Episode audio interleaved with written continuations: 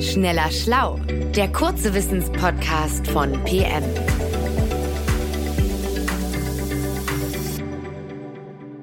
Hallo und herzlich willkommen bei Schneller Schlau, unserem kurzen Wissenspodcast von PM. Schön, dass ihr dabei seid und heute wird es ein bisschen unheimlich. Ich bin Christiane Löll, Redaktionsleiterin von PM und bei mir ist mein Kollege Manuel Opitz und wir haben heute ein blutrünstiges Thema, also Achtung für zart beseitete Menschen. Es geht nämlich um Henker und Scharfrichter.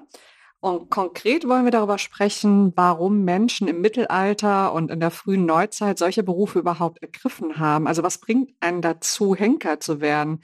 Waren das Sadisten, die quasi Lust am Foltern und Töten hatten? Oder extrem kaltblütige Menschen, die das einfach gemacht haben, um Geld zu verdienen? Es gibt tatsächlich Forschung dazu und Manuel weiß eine Menge darüber und das wird er heute mit uns teilen. Hi Christiane. Ja, genau. Du hast ja schon zwei Vorurteile angesprochen, die sich quasi seit Jahrhunderten halten. Zum einen Henker als ja, Sadisten, die quasi aus Freude Menschen folterten und töteten. Oder eben als eine Art ja, Auftragskiller, die einfach für Geld alles gemacht haben. Äh, die Geschichtswissenschaft, die hat ähm, auch viele Jahrzehnte darüber gestritten. Mittlerweile ist die sich aber ziemlich einig darüber, dass das nicht die typischen Scharfrichter waren. Äh, sondern was hatten diese Menschen dann für eine Motivation für solchen Job? Also als erstes muss man sich klar machen, dass der Beruf des Henkers lange Zeit ziemlich verachtet wurde. Als Berufsstand gibt es Scharfrichter in, in deutschen Landen ähm, seit dem Ende des 13. Jahrhunderts. Das war also die Zeit des, des Hochmittelalters. Und von Anfang an gehörten Henker eigentlich zur Gruppe der sogenannten unehrlichen Berufe. Genau wie auch die Totengräber oder auch zum Beispiel ähm, Spielleute. Und was bedeutet das genau, ein unehrlicher Beruf? Ja, dass niemand äh, was mit denen zu tun haben wollte. Das waren Außenseiter. Oft mussten sie außerhalb der Stadt wohnen und ähm, schlimmer noch, ihre Anrüchigkeit galt als ansteckend. Ähm, Im Wirtshaus und in der Kirche durften sie nicht neben anderen sitzen, auf dem Markt keine Waren berühren, die sie nicht kaufen wollten und sie durften auch nicht an Hochzeiten ehrbarer Leute teilnehmen. 1669 wurde in Lübeck ein Schmied sogar aus seiner Zunft ausgeschlossen, nur weil er mit dem hiesigen Scharfrichter auf dem Schießplatz gesehen worden war. Anderswo hatte man sich eine spezielle Strafe für Unzucht ausgedacht, nämlich einen Tanz mit dem Henker. Gut, also da frage ich mich doch jetzt erst recht, wer möchte denn einen dermaßen verachteten Beruf überhaupt ausüben? Ja, das ist die Frage. Ähm, ein, ein großer Teil der, der Scharfrichter hatte schlicht eben gar keine Wahl. Die wurden in eine Henkersfamilie hineingeboren. Wer aus einem unehrenhaften Stand stammte, der konnte gar keinen ehrbaren Beruf lernen. Das heißt also, wenn du als, als Tochter eines Henkers geboren wurdest, dann wollte dich niemand heiraten, außer ein Henkerssohn. Und äh, dadurch entstanden Henkersdynastien. In Wien zum Beispiel übernahm Familie Schrottenbacher das Henkersamt 1550 und gab es mit ja ganz kleinen Unterbrechungen bis 1802 immer innerhalb der Familie weiter. Also 252 Jahre lang. Ähm, und auch einer der berühmtesten deutschen Scharfrichter, Franz Schmidt aus Hof, ähm, ist gegen seinen Willen Henker geworden. Und warum war dieser Franz Schmidt so berühmt? Äh, ja, der hat ein Tagebuch über seinen beruflichen Werdegang geschrieben. Im Laufe seines Lebens hat er 394 Menschen hingerichtet. 182 davon hat er geköpft, 172 gehängt, 37 gerädert, zwei auf dem Scheiterhaufen angezündet und eine Person ertränkt. Außerdem hat er mindestens 367 Menschen öffentlich ausgepeitscht. Neun Menschen die Finger abgehackt, vier die Ohren abgeschnitten, einem Mann die Zungenspitze und vieren ein Mal auf die Wangen gebrannt. Mensch, Manuel, wer liest denn sowas? Das muss ja eine furchtbare. Lektüre sein. Und ich danke dir sehr herzlich. Wir sind ja ein Wissenschaftspodcast, dass du so präzise die Zahlen auch auflistet. Also 394 Menschen hingerichtet. Ich wiederhole es jetzt gar nicht mehr. Also schreckliche Lektüre. Ich sag's dir, wir sind einfach Wissenschaftsjournalistinnen durch und durch. Aber ich würde die Lektüre auch nicht zum Einschlafen lesen. Jedenfalls hatte dieser Franz Schmidt das Pech, als Sohn eines Scharfrichters geboren zu sein. Sein Vater hieß Heinrich und der hatte ebenfalls riesiges Pech. Der war nämlich eigentlich Vogelfänger in Hof, bis der herrschende Markgraf ganz dringend einen Henker benötigte und zufällig Franz Vater dazu bestimmte. Und damit war die Familie plötzlich eine Scharfrichterfamilie, ohne irgendwas dagegen tun zu können. Mann, es wird immer schrecklicher. Trotzdem werden ja nicht alle Scharfrichter zu ihrem Beruf gezwungen worden sein, so wie Franz Schmidt, oder? Hat da Geld nicht vielleicht doch eine Rolle gespielt? Ja, du hast absolut recht. Tatsächlich gehörten Scharfrichter ab dem 15. Jahrhundert zu den Gutverdienern. In Rothenburg ob der Tauber zum Beispiel, da verdiente der Scharfrichter mehr als alle anderen städtischen Bediensteten. Deshalb war der Beruf zum Beispiel auch für ehemalige Söldner interessant, wenn zum Beispiel gerade mal kein Krieg war. Außerdem verdienten die Henker durch jede einzelne Hinrichtung und jede Verstümmelung zusätzliches Geld. In Nürnberg bekam äh, der Scharfrichter Anfang des 16. Jahrhunderts für das Abschneiden von Zungen und Fingern je 30 Pfennige obendrauf, während der durchschnittliche Tageslohn bei gerade mal 15 Pfennigen lag. Das heißt, wir können uns gut vorstellen, dass so mancher Henker wirklich reich geworden ist, je nachdem, wie viel er eben so zu tun hatte. Naja, also dann hatten sie ja vermutlich doch Interesse an möglichst vielen Todesurteilen, oder? Wenn du damit dein Geld verdienst?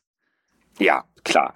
Also äh, die hatten ein Interesse an möglichst vielen Todesurteilen, aber sie konnten nicht einfach willkürlich verdächtige Menschen auf den Richtplatz bringen und hinrichten.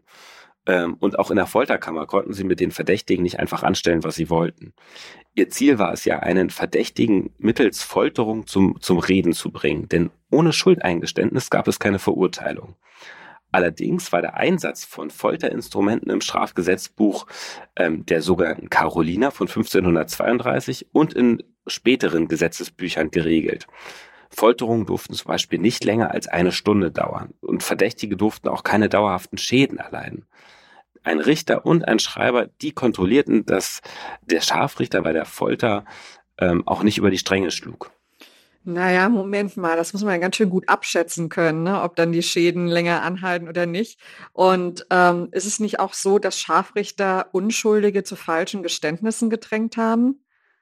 Ja, also man kann auf jeden Fall davon ausgehen, dass da Menschen auch ähm, Geständnisse für Taten abgelegt haben, die sie gar nicht begangen haben, einfach aufgrund der Folter.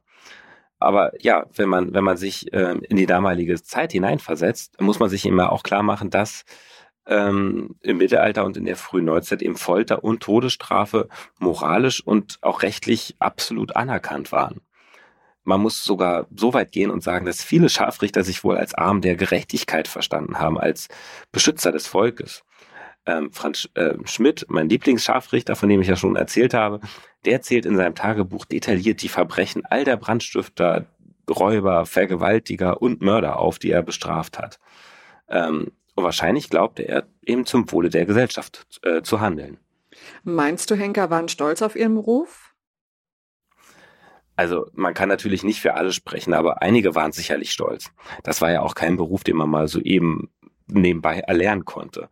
Ähm, um bei einer Enthauptung genau zwischen die Halswirbel eines Verurteilten zu treffen und seinen Kopf mit einem Schlag abzuschlagen, da brauchten die Scharfrichter schon ziemlich viel Geschick die haben jahrelang trainiert, zum Beispiel an Rhabarberstängeln, später dann auch an streunenden Hunden. Und äh, trotz dieser Übung kam es immer wieder zu Fehlschlägen und dann gerieten die Henker selbst in Lebensgefahr. 1464 zum Beispiel wurde der Scharfrichter von Augsburg nach einem Fehlschlag vom Publikum einfach erschlagen, weil, die so, weil das Publikum so wütend war. Ähm, und gerade diese Fehlschläge, die zeigen, dass Scharfrichter eben nicht nur kaltblütige Todesvollstrecker waren.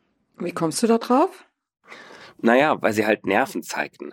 Ähm, bekannt wurde zum Beispiel der Henker Johann Georg Abriel im, im bayerischen Schongau. Als er 1592 einen Mörder hinrichten sollte, traf er mit dem ersten Schlag nicht dessen Hals, sondern die Schulter. Der verurteilte Mörder, der schrie äh, fürchterlich auf, er wälzte sich vor Schmerzen auf den Boden. Und was machte Abriel, der Scharfrichter? Der machte erstmal gar nichts der geriet in eine Art Schockzustand und stand einfach regungslos da. Erst als der Verurteilte in Ohnmacht fiel, gewann der Scharfrichter seine Fassung zurück und äh, köpfte den, den Mann dann. Das heißt, auch so ein Scharfrichter hat irgendwie Emotionen, äh, wenn er jemanden töten soll. Mehrfach ist auch überliefert, dass Scharfrichter Mitleid mit Verurteilten hatten. Franz Schmidt äh, setzte sich zum Beispiel zweimal dafür ein, dass ältere Frauen, die der Hexerei verdächtigt wurden, ähm, dann freikamen.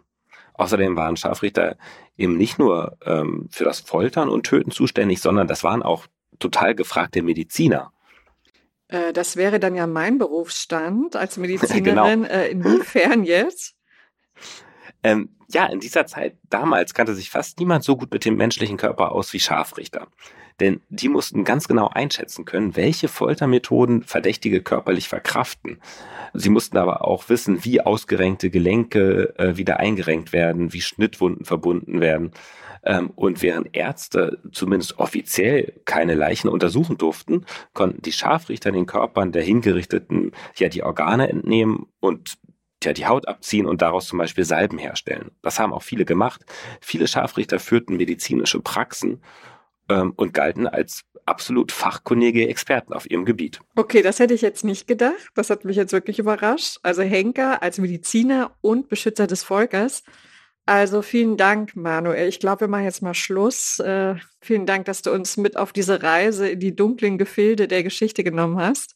Und den Zuhörerinnen und Zuhörern wünsche ich einen schönen Tag noch. Bis zum nächsten Mal bei Schneller Schlau. Tschüss. Tschüss. Schneller Schlau, der kurze Wissenspodcast von PM.